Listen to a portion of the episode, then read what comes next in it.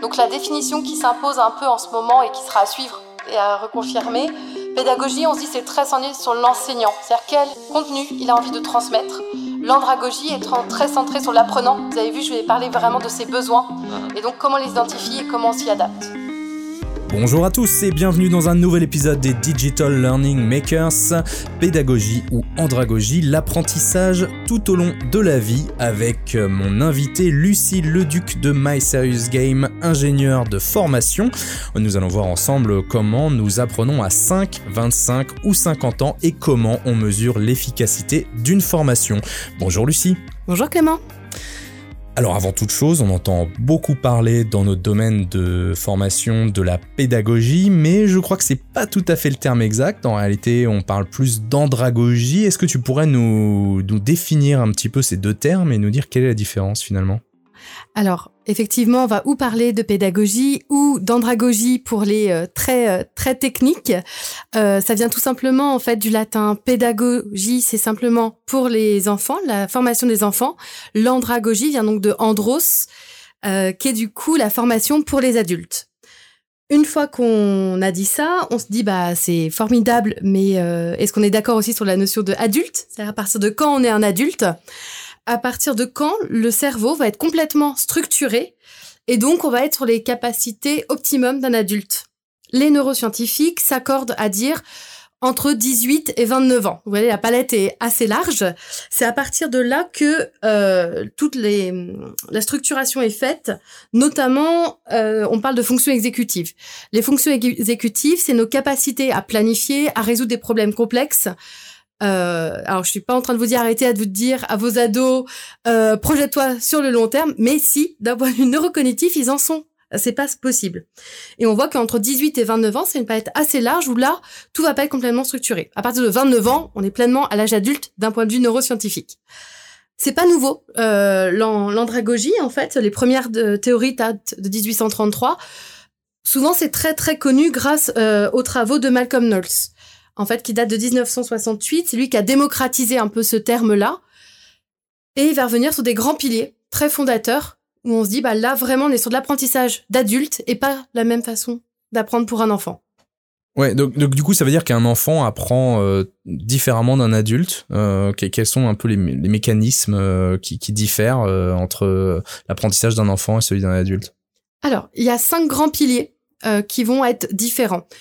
En réalité, c'est une question de curseur. Je vais prendre un exemple. Par exemple, la motivation. On vient pas avec la même motivation en, euh, formation. Un adulte, quand il vient, il a un problème à résoudre. C'est-à-dire que souvent, ça lui demande une énergie de venir euh, en formation, ce qu'il doit composer avec euh, son temps, son temps de vie de famille, social, etc. Donc, il vient résoudre une problématique, il vient acquérir une compétence qu'il n'avait pas. Ce qui n'est pas le cas pour un enfant. Un enfant, il n'a pas le choix que d'aller en formation. Donc, il va aussi avoir ses motivations, mais pas sur le même curseur. Un autre exemple, c'est l'expérience. Un adulte a besoin qu'on prenne en compte son expérience. Il n'arrive pas en ne sachant rien, bien au contraire. Et ça, ça va être très important pour lui qu'on puisse utiliser cette expérience-là. De fait, un enfant, son expérience est forcément plus courte. On va avoir d'autres choses comme ça. L'adulte va avoir vraiment besoin de choses très concrètes, très pragmatiques. Quand il vient en formation, il veut savoir à quoi ça va lui servir. Si on lui fait trois jours de théorie, il va nous dire merci, c'était formidable, mais je n'ai pas le temps pour ça, parce que le temps est contraint. Hmm. Pareil sur l'autonomie, un besoin d'être vraiment considéré en tant qu'adulte et du coup d'avoir aussi un suivi sur euh, ses compétences. On le verra euh, un petit peu euh, peut-être tout à l'heure en échangeant échangeant sur ça. Et ensuite sur les relations interdépendances. On entend souvent, on nous dit bah on vient pas que en formation pour apprendre, je viens aussi pour me faire un réseau, échanger avec d'autres personnes. Donc voilà, c'est tout ça qui va être très important pour l'adulte et sur lequel il va falloir qu'on axe si on veut que la formation soit efficace. Et sur l'andragogie, je vous ai dit, les travaux datent un petit peu de 1968. Aujourd'hui, les choses ont quand même énormément évolué. Euh, au Canada, si on regarde un tout petit peu euh, de manière excentrée, eux se disent finalement c'est pas si différent. Pédagogie et andragogie, c'est des questions de curseur. Donc la définition qui s'impose un peu en ce moment et qui sera à suivre et à reconfirmer, pédagogie, on se dit c'est très centré sur l'enseignant. C'est-à-dire quel contenu il a envie de transmettre. L'andragogie est très centrée sur l'apprenant. Vous avez vu, je vais parler vraiment de ses besoins. Mhm. Et donc, comment les identifier et comment on s'y adapte. D'accord. Euh, oui, j'imagine qu'en effet, un adulte en entreprise n'a pas les mêmes besoins euh, qu'un enfant euh, en, cours maternel, par exemple. Euh, par contre, euh, ils peuvent travailler avec les mêmes les mêmes méthodes d'apprentissage, dans le sens où je, on dit beaucoup que on, apprend mieux par le jeu et que même même chez les animaux, on apprend en jouant finalement. là, l'adulte et l'enfant se retrouvent, non? Alors oui, tout à fait. Ils peuvent se retrouver et c'est une des grandes tendances qui est très intéressant à, regarder. Alors euh, là, je mets ma casquette, mon ancienne casquette où je faisais euh, des études d'histoire. En fait, avant, euh, l'enfant ne jouait pas. C'est très récent en fait que l'enfant joue. C'était vraiment réservé aux adultes et c'était des régulateurs sociaux. Et puis l'enfant s'est mis à jouer et puis on voit aussi tout des logiques commerciales. Et maintenant, il y a encore 20 ans, c'était vu comme infantilisant mmh. de jouer. On dit les adultes, ça joue pas. Et donc on a tous ces images de geeks, euh, comme si ça venait apporter les caractéristiques d'enfants, ce qui est plus le cas aujourd'hui et, euh, et, qui a un super levé, parce qu'effectivement la gamification est un levier incroyable sur plein d'aspects de pédagogie et notamment les aspects motivationnels. Et donc est-ce que c'est vrai qu'on apprend mieux en jouant? Oui, tout à fait. On a des grandes mécaniques qui font que on va nous ça nous, nous motiver. On va avoir euh, de l'aléa qui va venir perturber, se dire bah j'ai envie de challenge, on va avoir les récompenses. Euh, ce qui est très intéressant dans cette, euh, ce schéma-là, c'est se dire souvent nous, on pense jeu, on pense récompense. Je vais créer un jeu, un serious game. Ok, qu'est-ce qui gagne à la fin? Ça, c'est qu'une des composantes et ça marche pas avec tous les profils de joueurs. Certains très efficaces, dont je fais partie, mhm. et d'autres beaucoup moins.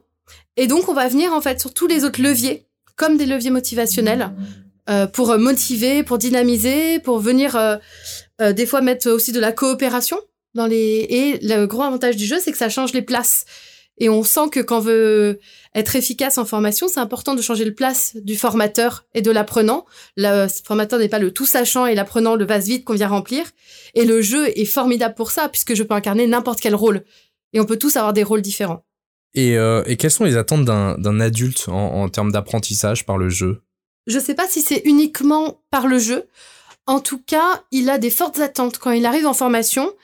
Et je pense qu'elles seront encore plus euh, importantes si on y met du jeu. Mhm. Plusieurs choses, il a besoin, je vous disais, il a besoin de concret. Donc il a besoin de savoir qu'est-ce qu'il va apprendre et pourquoi il va l'apprendre. Donc on va beaucoup travailler sur, euh, on annonce le sujet en amont.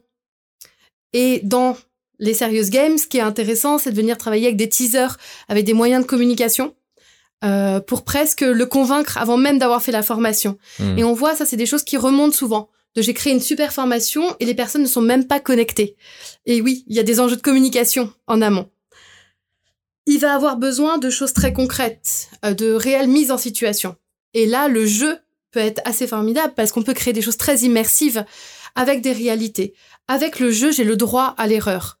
Et ça, c'est essentiel en pédagogie. On a besoin de se tromper pour apprendre. Mhm. Mais c'est une belle théorie, mais dans la vie de tous les jours, on peut pas se tromper toujours.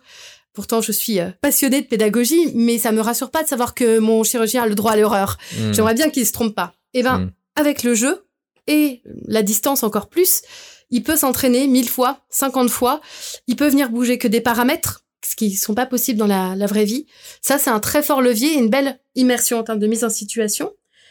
Il va avoir besoin d'évaluation. Il va avoir besoin de savoir que ce qu'il apprend, ça va lui servir, de savoir où est-ce qu'il en est, comment est-ce qu'il est en train d'apprendre. Et là, on peut avoir plein de leviers très intéressants en termes de réflexivité, en termes de feedback, euh, en termes d'évaluation par les pairs. Et le jeu permet ça. Tu peux nous les lister, euh, tous ces leviers euh, Comment on, s'assure finalement que la, formation a été efficace, que qu'il a bel et bien appris? Alors, on va avoir plusieurs façons de, de mesurer en fait l'efficacité d'une formation. Euh, un des outils qu'on utilise beaucoup en pédagogie est l'échelle de Kirkpatrick, permet de voir à quel niveau on a euh, acquis. Est-ce qu'on a juste euh, ancré en termes de satisfaction? Ça, c'est le premier niveau. Vous l'avez souvent. comment s'est passée la formation? Super, l'intervenant était sympa. Bien, donc c'est intéressant, mais c'est que une mmh. partie. et puis, plus on va monter dans les échelles de Kirkpatrick, et plus on va vérifier que ce qu'on a appris et s'est transféré en situation de travail. C'est important de prendre un peu de distance par rapport à la formation. Il y a une grosse étude qui a eu lieu il y a, euh, il y a pas très longtemps, euh, qui a analysé à peu près 1200 dispositifs de formation. Et ils se sont dit, qu'est-ce qui fait que j'ai bien appris? Mhm. Et en fait, 50%, c'est lié à l'apprenant. C'est-à-dire 50%, c'est sa capacité, lui, à apprendre. On a une influence, mais on a une influence. On décide pas de tout. 25%, c'est le formateur et 25%, c'est l'environnement.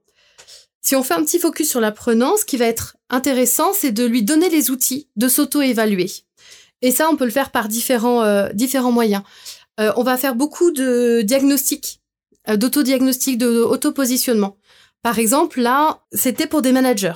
Ils avaient besoin de évoluer dans leur pratique managériale. Euh, mais c'est pas évident de venir travailler encore plus sur des soft skills parce que on a l'impression que c'est notre identité et qu'on n'a pas envie de la changer comme ça et on sait pas toujours ce qui a changé et ce qui a pas changé. Donc le premier travail a été vraiment de venir faire un premier diagnostic. Donc en fait, on s'est basé sur Élysée euh, où on swipe. Vous vous souvenez, euh, c'est ça a eu un très très gros succès cette application. C'était je ne sais pas trop pour qui voter, Mhm. et donc je vais avoir des propositions. Puis je vais positionner si je suis plus ou moins d'accord et ça me donne des propositions de candidats. Ça marche aussi pour Tinder, donc vous choisirez sur quelle application vous êtes senti le plus proche, mais c'est le même fonctionnement. Et donc en fait, on va avoir des mises en situation et il n'y a pas de bonne réponse. C'est pour le coup ça, ça nous distingue de comment j'apprends euh, à 15 à 5 ans. Là, simplement, ok, très bien, tu te positionnes, donc tu es plutôt sur ce type-là. Euh, ils avaient fait tout un référentiel euh, et ça donnait trois grands profils de managers. Et donc, selon comment je swipe, je suis plus sur le leader, plus sur l'entrepreneur. Mhm. Et c'est hyper intéressant parce que, en fait, on a déjà fait de la formation avant la formation. Il y a qui je suis, qui j'aimerais être et qui je pense être. Et ben, on vient confronter ça. D'accord. Ça, ça va être un bon levier euh, motivationnel. Ce qui va bien fonctionner aussi, ça va être des feedbacks. Euh, ce qui marche bien, c'est de pas seulement faire des feedbacks. Bravo, tu as très bien réussi. Ça, on voit, il y a toujours les aspects un peu déceptifs parce qu'on se met la pression avec une question et on se dit bon bah en fait ça va. Donc ça va être d'avoir des feedbacks qui vont être très précis, très constructifs. Et là, c'est des vrais temps de, de formation. Et l'avantage, c'est que avec la gamification, on peut faire un feedback qui ne s'apparente pas à un feedback. On sort un petit peu de où est Jamie, de bravo mais je vais t'apprendre, mais plutôt, eh bien voilà, euh, t'as complètement consolidé cette partie, voilà ce qui te manque. Ce qui peut être aussi intéressant, ça va être en fait de ce qu'on parle de réflexivité. Alors aujourd'hui, vous avez vu, je vous propose plein de gros mots euh, d'ingénierie. On parle d'andragogie, de réflexivité. C'est notre capacité à réfléchir sur nos propres actions. Mhm. Ça nous met à distance en fait. Par exemple, on a eu euh, un projet pour euh, l'école de la deuxième chance où on voulait que les jeunes apprennent un certain nombre, euh, montent un certain nombre de compétences sur plusieurs aspects, mais surtout qu'ils aient conscience de leur niveau en fait, puisqu'on est bien sur apprendre tout au long de la vie. Donc il faut être en capacité de réfléchir. Et donc là, plusieurs outils comme un journal de bord qui peut se faire euh, animer en présentiel avec un formateur pour prendre conscience de notre euh, nos montées en compétences, mais ça voulait être aussi digitalisé. Et là, c'est un vrai challenge. Comment est-ce que je fais pour réfléchir sur ma pratique aussi avec les limites euh, du, euh, du digital C'est-à-dire Mhm. que je suis face à mon ordinateur et c'est mon ordinateur qui doit me mettre en réflexivité. Plusieurs astuces, on a appelé ça les instants pizza, puisqu'en fait, euh, je joue et j'ai l'impression que je suis juste en train de partager une pizza avec des amis. Et en fait, je vais avoir des retours sur ce que j'ai vécu dans ma journée qui vont me mettre euh, en action. Et ce qui est intéressant, c'est que tout au long du jeu, qui dure plus de deux heures, en fait, ça c'est accompagné. C'est-à-dire qu'au début, c'est un petit peu comme on ferait quand on débute la réflexivité. C'est pas, je sais pas trop ce que j'ai réussi, je sais pas trop ce que j'ai pas réussi, ou j'ai pas réussi à cause d'eux. Et puis plus ça va, plus je vais le mettre en mots, plus je vais avoir quelqu'un qui va me guider, qui va aller venir me challenger. Et là, on a des belles évolutions de, euh, de compétences. Super intéressant quand je suis un apprenant. Ce qui va être intéressant, c'est aussi quand je veux m'assurer que les apprenants sont bien en train d'apprendre. Mhm. Et là, on rentre dans des logiques de dispositifs. Et là, l'outil digital est juste euh, magique pour ça, puisque je peux venir récupérer des éléments très, très factuels en termes de, de tracking. On arrive avec des choses très intéressantes. Comme quoi, par exemple? Bah, par exemple, la norme euh, XAPI, en fait, nous permet de venir traquer chacun des comportements. Mhm. Je prends le cas de If Simulation, où en fait, ce sont des infirmières qui vont venir en fait s'occuper de patients. Le moindre fait est traqué. Est-ce que comment il l'a pris? Où est-ce qu'il a touché? Quel mot il a dit? Est-ce qu'il a mis du gel hydroalcoolique? Je prends mille exemples. Ça, d'un point de vue euh, pur tracking auquel on est habitué d'habitude pour les financeurs, simplement du temps de connexion. C'est pas très intéressant, mais pédagogiquement, c'est une mine d'or. Je peux savoir où est-ce qu'il a réussi. S'il le fait 30 fois, je peux savoir les 30 fois qu'il a fait, combien de temps il a mis à hésiter, combien de temps il a réussi. Et Mhm. toute cette matière-là, en fait, en fait une vraie force après pour accompagner les personnes. Parce que Mhm. le digital est formidable, mais ne fait pas tout. Et là, euh, on vient récupérer beaucoup de matière pour l'accompagnement. Hmm. Je rebondis sur quelque chose que tu as dit. Euh, tu, avais dit que 50% euh, de l'apprentissage c'était lié à la personnalité de, l'apprenant. donc ça veut dire que en fait ma, question du début est-ce qu'un un enfant et un adulte apprennent différemment? Finalement, en fait tous les adultes apprennent différemment. comment comment t'arrives à, à définir un profil et savoir comment lui dispenser une formation? Oui, tout à fait. On apprend tous, euh, on apprend tous différemment. En fait, cette étude, donc c'est ATI, qui a eu lieu en 2015, où il se disait 50% sont liés à l'apprenant parce que euh, c'est avec quoi il va arriver. Et là, plein d'outils vont être euh, vont être utiles. Ce qui va être intéressant, ça va être de prendre le temps de s'interroger sur c'est quoi notre public cible, qui on veut atteindre. Et là, on utilise plusieurs outils, mais on peut utiliser aussi des outils du marketing et notamment des personas. Mmh alors l'idée n'est pas de faire un, stéréotype, mais juste globalement comment ils apprennent. Quel est ce style-là? Ils ont à peu près quel âge? Ils ont quoi déjà comme style de formation? Est-ce que c'est très descendant? Est-ce qu'ils ont ils ont l'habitude d'apprentissage par les pairs? Est-ce qu'on est vraiment sur une logique d'approche par compétence? Est-ce qu'ils ont l'habitude du digital? Euh, Est-ce qu'ils sont motivés à venir en formation? Est-ce qu'ils n'ont pas le choix? Euh, ça nous donne en fait des grandes caractéristiques. Et donc on va venir analyser ces publics pour être sûr après d'avoir une méthode commune. Et ensuite, on n'a jamais une, on parle beaucoup d'individualisation de la formation, mais c'est rare d'avoir une seule personne à former. Et si j'ai 20 personnes, et si en présent, à distance, je bascule à 400 ou 40 000 personnes, comment je fais pour individualiser? Là, plusieurs stratégies. On peut avoir des grands personnages, et puis sinon, ça va être d'avoir plusieurs méthodes euh, qui vont permettre de fonctionner. Comme sur la gamification, je vous ai dit, on n'avait pas les mêmes profils de joueurs eh ben souvent on va utiliser plusieurs leviers pour être sûr que tous les joueurs vont être motivés. Eh ben en pédagogie c'est la même chose. Hmm. J'utilise différentes méthodes pour euh, pour motiver. Ok. Et, euh, et dans le temps, est-ce que ça change aussi? Parce que bon, on a connu, euh, on a connu une crise sanitaire, donc euh, on s'est tous mis à apprendre par le digital. Aujourd'hui, il y a une demande qui est différente pour l'apprentissage. Est-ce que, par exemple, le contenu descendant maintenant est à complètement proscrire? Est-ce que les gens sont demandeurs de, de, de formations plus gamifiées? Est-ce que, est-ce que les gens apprennent différemment? Euh, aujourd'hui par rapport à euh, ce qu'était euh, le monde de la formation avant la crise Covid? Alors oui, tout à fait. Alors, on n'a pas encore beaucoup de recul puisqu'on est presque post-Covid. En revanche, ce que nous, on a remarqué en termes de tendance, c'est un vrai changement des pratiques. C'est-à-dire, il y a eu avant 100% présentiel. Pour certains, il y a eu le fantasme du tout digital. Si on est basculé au tout digital, beaucoup en reviennent en disant mhm. finalement peut-être que l'hybride serait la modalité la plus euh, la plus adaptée. Et surtout, les formateurs ont changé, c'est-à-dire qu'ils ont bien dû s'adapter, ils ont bien dû basculer au digital, mais les attentes du public a également changé. Hmm. La formation ultra descendante, euh, si elle ne fonctionnait pas avant, aujourd'hui, elle n'est vraiment plus entendue. On a eu beaucoup de demandes d'accompagnement à ce niveau-là. C'est alors comment réenchanter le présentiel, par exemple, c'était des thématiques qui nous venaient. Euh, de se dire bah les personnes aujourd'hui pour venir en présentiel elles se rendent compte du frein que ça va demander. Ça veut dire que ça va leur prendre peut-être du déplacement ça va prendre du temps sur la journée c'est du travail souvent qui est euh, réparti. Donc elles ont énormément d'attentes. Elles viennent pour réellement apprendre et elles savent qu'elles peuvent apprendre autrement. Donc elles veulent venir à l'essentiel venir ce qu'elles retrouveront pas en digital lors de sessions en présentiel.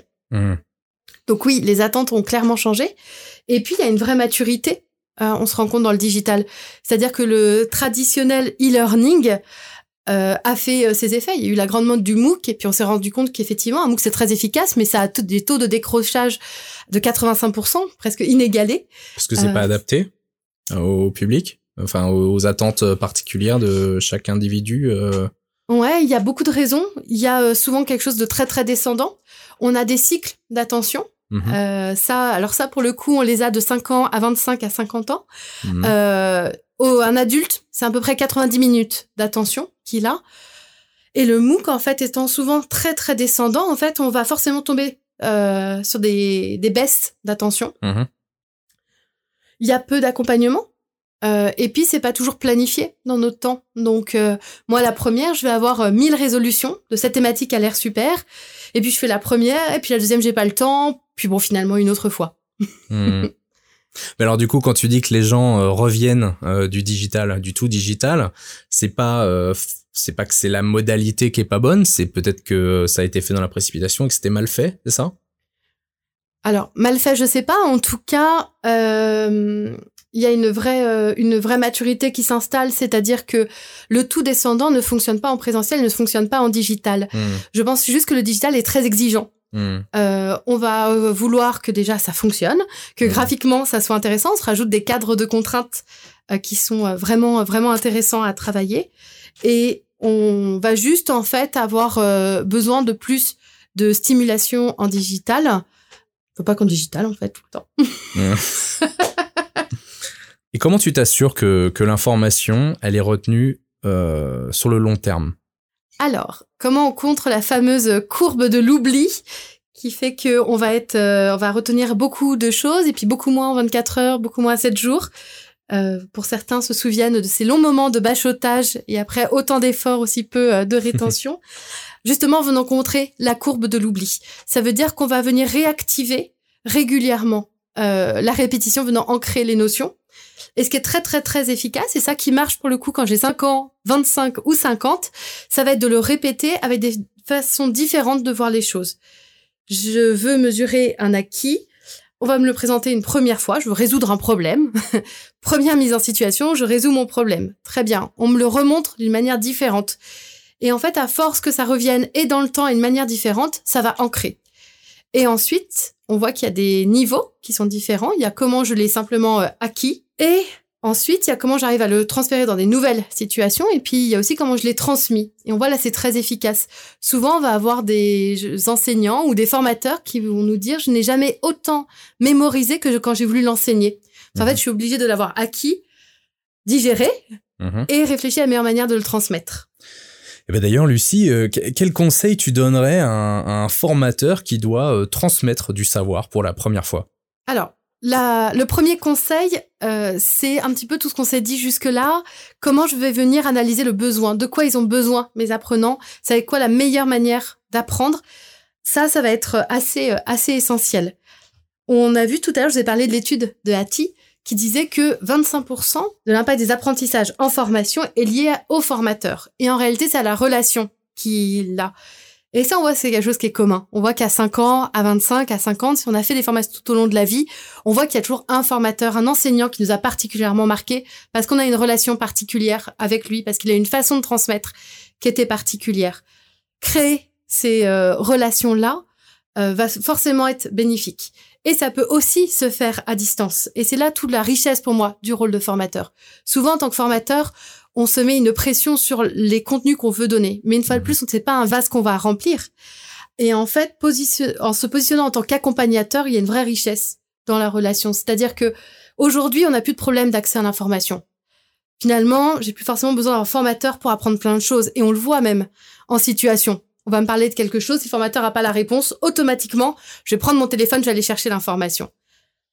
En revanche, j'ai besoin de quelqu'un pour m'aider à discerner les informations, celles qui vont être justes, moins justes, pour m'accompagner dans mon apprentissage. Ça, ça va être toute la richesse euh, du rôle du formateur. Et après, il va avoir un vrai impact sur l'environnement d'apprentissage. Souvent, on n'y pense pas assez euh, à dans quel environnement euh, on va apprendre, et pourtant, c'est essentiel. Et quand tout à l'heure, on parlait des MOOC, ça fait partie. Si je suis chez moi, tout seul, face à un PC, et j'ai le choix entre un moment de détente et apprendre, est-ce que tout seul, je vais me motiver? Bravo pour les plus courageux. Et là, ça va être extrêmement intéressant de se dire quel environnement je, euh, je mets en place. Est-ce qu'il va avoir les ressources à disposition? C'est-à-dire qu'il va lui manquer des infos, ça va être facile pour lui d'aller chercher. Est-ce qu'il va avoir une belle qualité? Et là, en digital, c'est en ça où je disais c'est particulièrement intéressant. Est-ce que l'expérience va être très fluide? Est-ce que je vais avoir une belle qualité graphique? Est-ce que euh, ça va être très immersif? Est-ce que je vais avoir un storytelling qui va complètement m'emmener? Est-ce que je vais avoir un jeu? Euh, Tous ces environnements-là, c'est euh, des paramètres sur lesquels on peut venir jouer. Mhm. Et là, on voit aussi que c'est des grands courants. Pour le coup, euh, si on va un petit peu du côté de la pédagogie et des enfants, qui fonctionnent très bien, on regarde beaucoup souvent le modèle scandinave en Mhm. disant, mais ils ont des belles performances de formation. Alors, c'est toujours intéressant de regarder à hauteur. C'est-à-dire que pour le cas de la Finlande, par exemple, que je connais un petit peu, il y a 20 ans, on le regardait pas du tout comme les hauts du classement. Il y a eu un vrai choix politique, il y a un vrai changement de système. Mais l'essentiel de leur pédagogie est là. Et en fait, je mets en place tout l'environnement d'apprentissage euh, pour que l'enfant apprenne au fur et à mesure selon ce dont il a besoin à ce moment-là. Ça, ça va être des choses qui vont être possibles en formation. Qu'est-ce qui, qui fait cette particularité euh, chez eux? Qu'est-ce qui diffère par rapport à notre modèle d'apprentissage? Euh... Parce qu'on n'a pas peut-être pas que des experts de la Finlande parmi nos auditeurs. euh, de ce que j'ai pu voir en allant dans un jardin d'enfants, en réalité, quand il arrive dans la salle, tout est à disposition et euh, le tuteur, en fait, n'est que là pour lui donner à ce moment-là ce qu'il estime avoir besoin. Je prends un cas pratico-pratique. Le l'enfant va arriver euh, et ça va pas être bah ce matin euh, on va tous aller en forêt puis cet après-midi cet après-midi on aller tous euh, dessiner. Quand tout à l'heure tu me disais mais on n'apprend pas tous de la même manière et ben en fait la salle est organisée comme ça. J'ai plusieurs espaces et chacun va venir jouer. Chaque enfant est extrêmement valorisé. Je me souviens de la journée dont tu es le héros. En fait, chaque jour, euh, un jeune va venir et va montrer euh, ce qu'il veut de lui. Et donc, il y a une réelle exposition, c'est-à-dire qu'on fait vraiment un vernissage, il y a vraiment des vitrines. Il Mhm. va mettre euh, ses dessins, ses plus belles euh, sculptures, euh, ses expériences, ses trésors. Et ce qui est intéressant, c'est que c'est jamais l'enfant lui tout seul, c'est toujours avec sa famille ou avec ses tuteurs ou avec ses référents. Et donc c'est ça qui est réellement valorisé. Et donc tout le monde est tout le temps valorisé pour ce qu'il sait, parce que personne ne sait rien. Mhm. Ça, c'est particulièrement intéressant. C'était des choses aussi, j'ai pu voir pour les adultes, euh, de euh, comment est-ce que chacun est vraiment valorisé, comment le groupe nous permet réellement d'apprendre et comment je mets en place cet environnement, euh, cet environnement-là. Oui, ce que j'allais te demander, comment on fait une, euh, une entreprise euh, finlandaise Comment comment on pourrait imaginer une formation d'entreprise qui repose sur ces principes-là pour pour la rendre plus efficace? Alors là, on arrive sur une question un petit peu, un petit peu technique et je suis vraiment pas expert de la Finlande. En revanche, je peux vous dire avec quoi moi je suis revenue euh, de Finlande. À ce moment-là, j'étais responsable du service d'ingénierie euh, aux Compagnons du Devoir. Et donc, qu'est-ce que j'avais réellement retiré? Euh, L'importance de l'entrée par compétences. C'est-à-dire qu'on a tendance des fois à beaucoup vouloir mettre de théorie, de contenu. Euh, on veut leur apprendre des kilomètres et des kilomètres d'informations. Or, on oublie qu'ils ont besoin de concret. Donc, revenons à cette approche par compétences. De quelles compétences ils ont besoin? Ça, ça va être la première, euh, la première chose. La deuxième, c'est euh, la force du groupe. Bien sûr que euh, il y a un besoin d'apprendre, il y a un besoin d'individualisation des apprentissages, mais j'apprends énormément par les autres et à travers les autres. Et ça, c'est des choses qui sont intéressantes à mettre euh, à mettre en place. Quand déjà dans mon entreprise, on est sur des aspects très compétitifs euh, où le travail en équipe est compliqué, c'est important de pédagogiquement se dire on va venir valoriser plutôt la collaboration, plutôt le travailler ensemble euh, pour pas accentuer ça. Mhm. À l'inverse, quand on a des, un socle très solide, eh bien euh, la compétition vient euh, vraiment challenger. D'accord, donc là on, on s'est placé du point de vue du formateur à l'instant, on a vu comment on apprenait, mais si on se place maintenant du, du, du côté d'une tierce personne qui va être le, nos, nos, nos clients par exemple, comment ils peuvent eux s'ass- s'assurer qu'un un, un dispositif de formation va être efficace? Alors, fort heureusement, on va avoir plein d'outils. Euh, pour cela, ce qui va être important, c'est qu'il pose ses objectifs et ses critères. On parle de ROI. C'est intéressant qu'il puisse savoir qu'est-ce qu'il veut viser. Ensuite, on va avoir d'autres outils qui vont nous aider, euh, notamment en termes de méthode. Et là, on a beaucoup de normes qualité qui viennent vraiment nous aider et nous structurer en termes de logique de processus qui vont nous permettre d'avancer de manière sécurisée. Alors, quand on organise de formation, on pense forcément à Calliope, qui est euh, très bon pour définir un peu les critères qui nous permettent de vérifier la qualité d'une formation, puisqu'on est sur cette logique de preuve, mais qui parle de formation de manière générale. Quand on va aller vraiment sur le cas du digital, on a l'AFNOR qui euh, a créé en fait euh, une qualité dont on est certifié. Tu parles de, la certification AFAC, en fait, ingénierie de formation digitale, dont My Game est, certifié. Est-ce que tu peux nous dire comment ça s'applique sur un projet? Oui, bien sûr. En fait, on va être en termes de processus. Donc, c'est divisé en plusieurs phases avec chacun ses livrables qui vont être associés. Une première phase qui est vraiment l'analyse des besoins. Et là, on a échangé tout au long en voyant combien ça va être important de s'occuper des besoins de l'apprenant, des besoins de la structure, pour être sûr qu'on va répondre euh, à une problématique identifiée. Ensuite, on va concevoir le dispositif de formation. Donc, quelle architecture il va avoir? Dans le monde digital, souvent, le livrable et ce qu'on entend par synopsis. Puis on va aller sur la conception techno-pédagogique et artistique. Donc la maille est un tout petit peu plus fine. Comment tout ça va venir s'articuler? Là, souvent, on va parler en termes de livrable, de storyboard. Mhm. Ensuite, on a notre phase d'évaluation. Donc là, c'est tout ce qu'on a dit tout à l'heure, c'est-à-dire comment je vais mesurer l'efficacité des apprentissages, comment je vais mesurer l'efficacité du dispositif de ma formation. Et ensuite, comme beaucoup dans les normes qualité, on est sur le processus d'amélioration continue, c'est-à-dire qu'on n'est pas sur des logiques euh, très euh, linéaires, mais bien comment à chaque fois je viens m'améliorer et progresser. Donc là, sur un serious game, par exemple, euh, ces phases d'évaluation, qu'est-ce que ça va être très concrètement? Sur un serious game, on va avoir plusieurs phases d'évaluation selon les niveaux. Pour venir évaluer les apprentissages, en synthèse de ce qu'on s'est dit, je vais venir avoir des évaluations formatives, c'est-à-dire tout au long de la formation pour vérifier mes apprentissages. Je vais avoir des évaluations sommatives qui vont venir vérifier, sanctionner, dans le bon sens du terme, mes apprentissages. Et on a parlé de plusieurs outils, de feedback, de diagnostic, de réflexivité. Ensuite, je vais avoir des outils d'évaluation de dispositifs. C'est-à-dire, je vais venir mesurer l'efficacité de ma formation pour un ensemble d'apprenants. Mhm. Et donc là, on a parlé de normes, euh, notamment de tracking, etc. Ça va être une des possibilités. On va pouvoir avoir l'évaluation en situation de travail. Est-ce qu'ils ont bien euh, transféré les apprentissages en pratique qu'ils ont eus Et ensuite, on va utiliser d'autres outils qui sont plutôt l'évaluation du projet. Donc, on va, on va utiliser par exemple des REX, euh, des retours d'expérience, comment s'est passé le projet, comment on aurait pu l'optimiser? Pour vraiment être sur une logique de réinjection et d'amélioration continue. Et euh, si on prend les choses euh, maintenant complètement à l'envers, euh, est-ce que un tel dispositif pourrait fonctionner pour l'apprentissage d'un enfant, par exemple, si on décide de faire un serious game pour la petite enfance? Oui, bien sûr. En fait, un serious game, c'est réellement un outil. Donc, on va juste l'adapter aux besoins spécifiques des enfants. Par exemple, pour Ling, en fait, c'est un dispositif à destination des chercheurs pour venir étudier comment va apprendre l'enfant. Donc, c'est intéressant, ça, parce qu'on rejoint réellement nos, discussions d'aujourd'hui. En fait, c'est- c'est venir vérifier est-ce que les mathématiques vont avoir un impact dans le langage? Alors, pour faire un tout petit focus, avant d'expliquer un peu ce dispositif-là, par exemple, on s'est dit, ben, comment je fais pour apprendre une langue? Et donc, on voit qu'il y a des logiques de mathématiques qui font que je vais apprendre une langue. Par exemple, un, un petit bébé va babiller et lui va entendre des phrases. Donc, il est où le biberon, par exemple? Et donc, on voit qu'il y a des logiques de statistiques qui vont lui permettre de repérer les mots essentiels. Biberon étant un mot qui revenant régulièrement dans la journée, il va vite le repérer comme intéressant, mais aussi d'autres mots comme il est où. Et donc, il retient ces deux mots, euh, ces deux mots-là, et par la suite, il va venir discriminer en disant bon, biberon c'est un vrai mot, il est où? Non.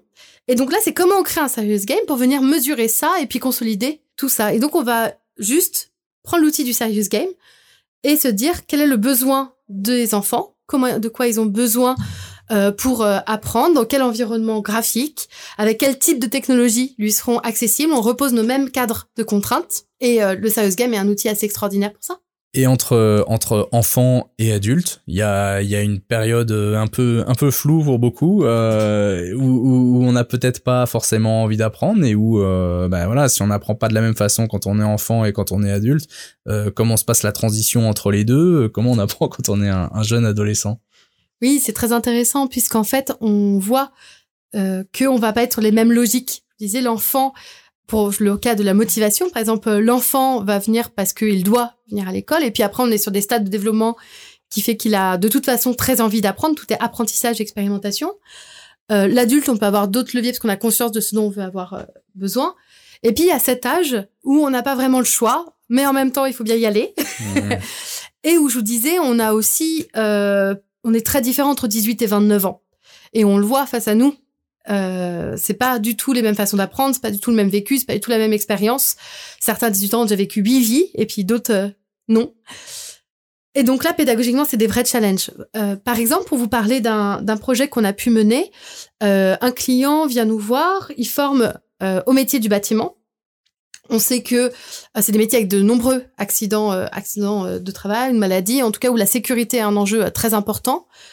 Et lui, il veut former des jeunes entre 16 et 25 ans. À un âge où la sécurité fait pas partie des premières priorités Mhm. et où même structurellement, on a besoin d'aller contrer la norme pour se créer sa propre identité. On a besoin d'insouciance pour euh, consolider. Et donc, comment on fait pour former à la sécurité euh, alors que structurellement, je vais pas être comme ça? Et comment ça se fait aujourd'hui qu'on a encore besoin de former ces jeunes à la sécurité? C'est pas le nombre d'informations qui manque. Et pour autant, il y a encore 40 couvreurs par an qui meurent.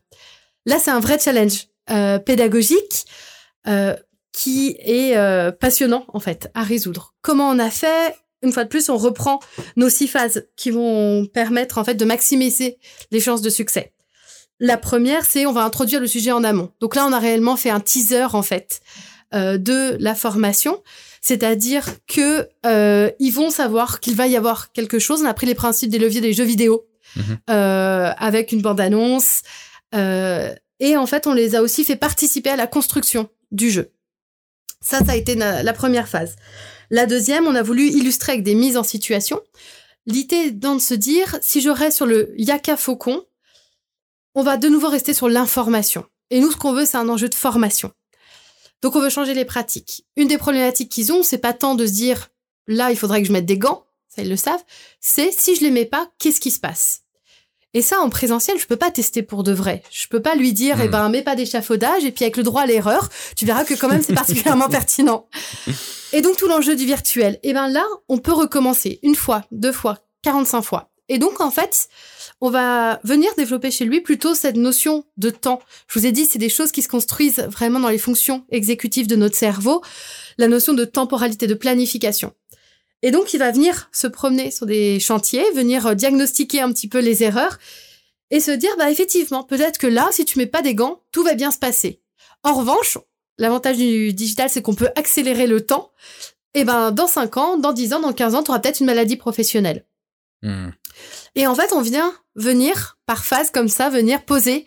Euh, il va faire ses actions. Le but, c'est d'avoir une grande rejouabilité et ça va mettre des curseurs. Là, peut-être que effectivement, d'un point de vue financier, c'était très très intéressant, euh, mais ça l'est beaucoup moins euh, d'un point de vue RH. Et voilà. Et donc c'est comme ça que la- l'apprenant va jouer, ce qui nous permet du coup d'être sur le troisième pilier, qui est vraiment de la mise en pratique. C'est-à-dire que c'est extrêmement contextualisé. Moi, je suis couvreur, je peux jouer le rôle d'un couvreur. Et je peux aussi aller voir les autres métiers, comme le charpentier, comme le maçon, parce qu'on sait aussi qu'il y a des risques qui sont liés à la coactivité. L'évaluation, on en a beaucoup parlé, c'est euh, des phases qui permettent vraiment de maximiser l'impact de la formation. Donc là, il va avoir plusieurs feedbacks très précis, il va plus ou moins avoir des gains, parce qu'on utilise des leviers de gamification. Donc la ville ressemblera pas à la même chose, où il aura une ville très sécurisée ou pas sécurisée. À la fin, ça fait comme un petit Google, c'est-à-dire que mon tracking, c'est pas simplement bah bravo, t'as bien réussi, t'as bien protégé tes chantiers. En réalité, ça va faire comme des faux commentaires à la TripAdvisor. J'ai adoré travailler, mais par contre, c'était un petit peu dangereux. J'ai une mauvaise image de l'entreprise parce que je les ai vus euh, ne pas respecter les normes, etc., etc. La réflexivité, c'est-à-dire que le but, c'est qu'ils rejouent et qu'ils prennent conscience de ses actions pour arriver sur le, pas le j'ai raison ou j'ai tort, mais le scénario le plus optimum. Et ensuite, on travaille avec les équipes parce que le but est au-delà de l'information et de juste l'information, c'est que ça se mette en place sur le terrain. Ça, je veux pas juste qu'ils mettent des gants dans la vie virtuelle, j'aimerais qu'ils les mettent pour de vrai. et donc là, il y a un vrai travail puisque c'est un dispositif euh, sur de la multimodalité. Ça veut dire que au CFA, le formateur va venir voir euh, les comportements de chacun et pouvoir euh, venir approfondir ce qu'aura pas été vu. Et également le tuteur en entreprise et donc, l'idée est aussi d'arriver sur un changement de mentalité et des pratiques. Et pour conclure ce podcast, Lucie, euh, on va se projeter un petit peu euh, dans l'avenir. Donc là, nous avons évidemment euh, 25 ans. Hein. Et euh, est-ce que, est-ce que Et quand demi. nous et demi, du coup, est-ce que quand on aura euh, 50 ans, euh, on apprendra de la même façon que les gens de 50 ans d'aujourd'hui? Eh bien, oui et non. Et c'est ça qui est tout à fait passionnant.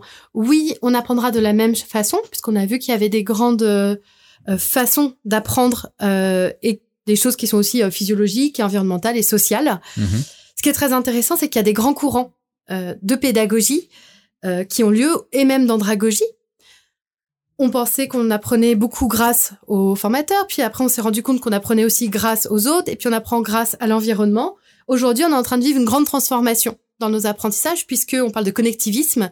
C'est-à-dire que je suis aussi en train d'apprendre avec la mutation technologique qui a lieu. Et on voit qu'on est en pleine mutation. C'est pas les. Euh, Aujourd'hui, on sent qu'on est au balbutiement de, de certaines choses. On est au balbutiement de l'IA, on est au balbutiement euh, de la réalité euh, augmentée. Enfin, toutes ces petites choses qui... euh, J'ai 25 ans et demi, mais ça me rappelle le Minitel, où on sentait que c'était que les débuts d'Internet, et puis aujourd'hui, ça paraît une évidence. Et forcément, ça viendra impacter notre manière Mhm. d'être au monde et notre manière d'apprendre. Et donc, j'ai hâte de savoir comment est-ce que je vais apprendre à 50 ans et comment euh, je vous aiderai à apprendre à 50 ans. Eh ben merci beaucoup Lucie.